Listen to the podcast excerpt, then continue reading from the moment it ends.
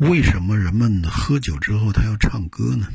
你看，有去 KTV 唱的，有在酒桌上当时就唱的，也有在大街上吼几嗓子的，反正呢都是要唱几段。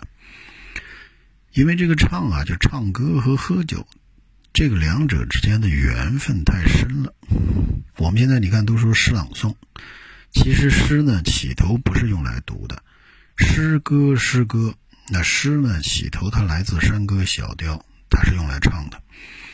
你比如说《诗经》里的这个《风雅十二诗谱》，那个十二首啊，就是被士大夫用于乡饮酒里唱的，就是在饮酒的这种活动中唱的。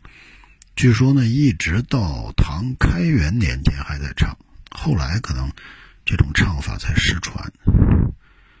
啊，你比如《诗经·小雅·鹿鸣》里面，啊，这个“悠悠鹿鸣，食野之苹”，啊，我有嘉宾鼓瑟吹笙，这是第一段。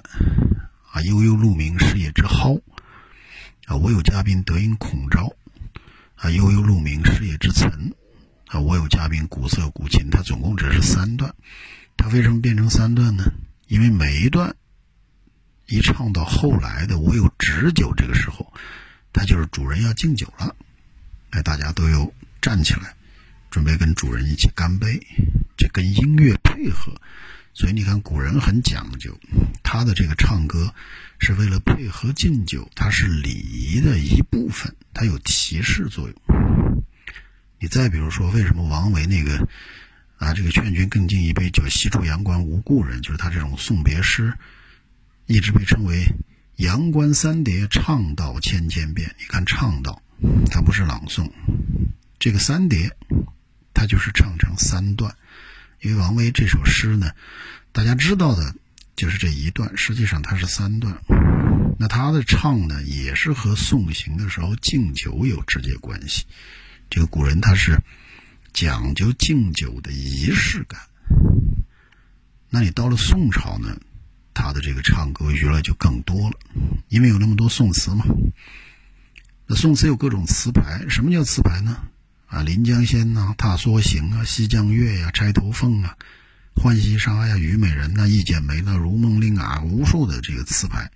词牌它就是固定的乐曲，它是有固定的旋律的。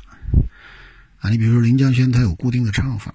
你往这个《临江仙》这个词牌里填词，你按照它这个词牌填完了，那别人一看你填填的是这个《临江仙》呢，自然就会唱。写词的刘永呢？他之所以去世的时候，众多的夜场美女集体送葬，那就是因为刘永是当时流行歌曲的第一作词。他写的很通俗，写的很婉转，啊，写的极深情。这个我们这个开玩笑的说，他为大宋娱乐圈的繁荣做出了巨大贡献。那我们今天说柳词，你最先想到的一定是。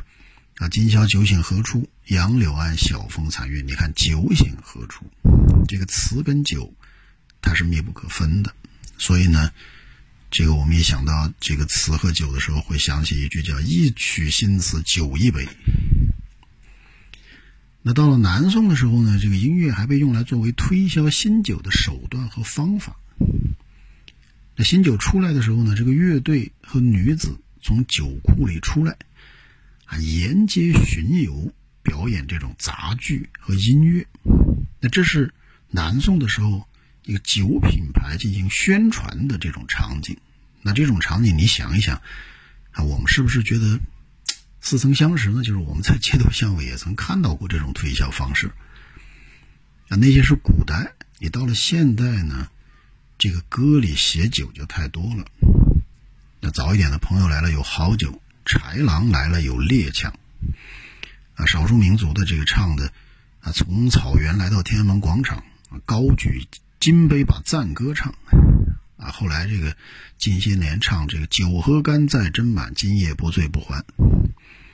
那后来这个伴随着改革开放几十年的这个 K 歌时代，酒歌和歌酒那更是密不可分，啊，每一个年代都有很多。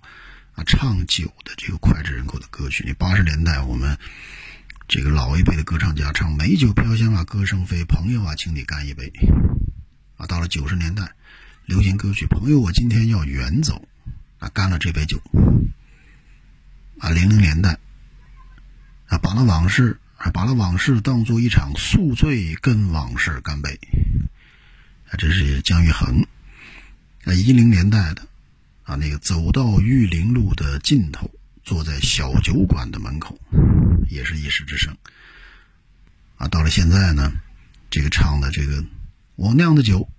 喝不醉我自己，啊！你唱的歌却让我一醉不起。我呢，自己对酒后唱歌有十个字的个人理解，叫唱别人的歌，想自己的人。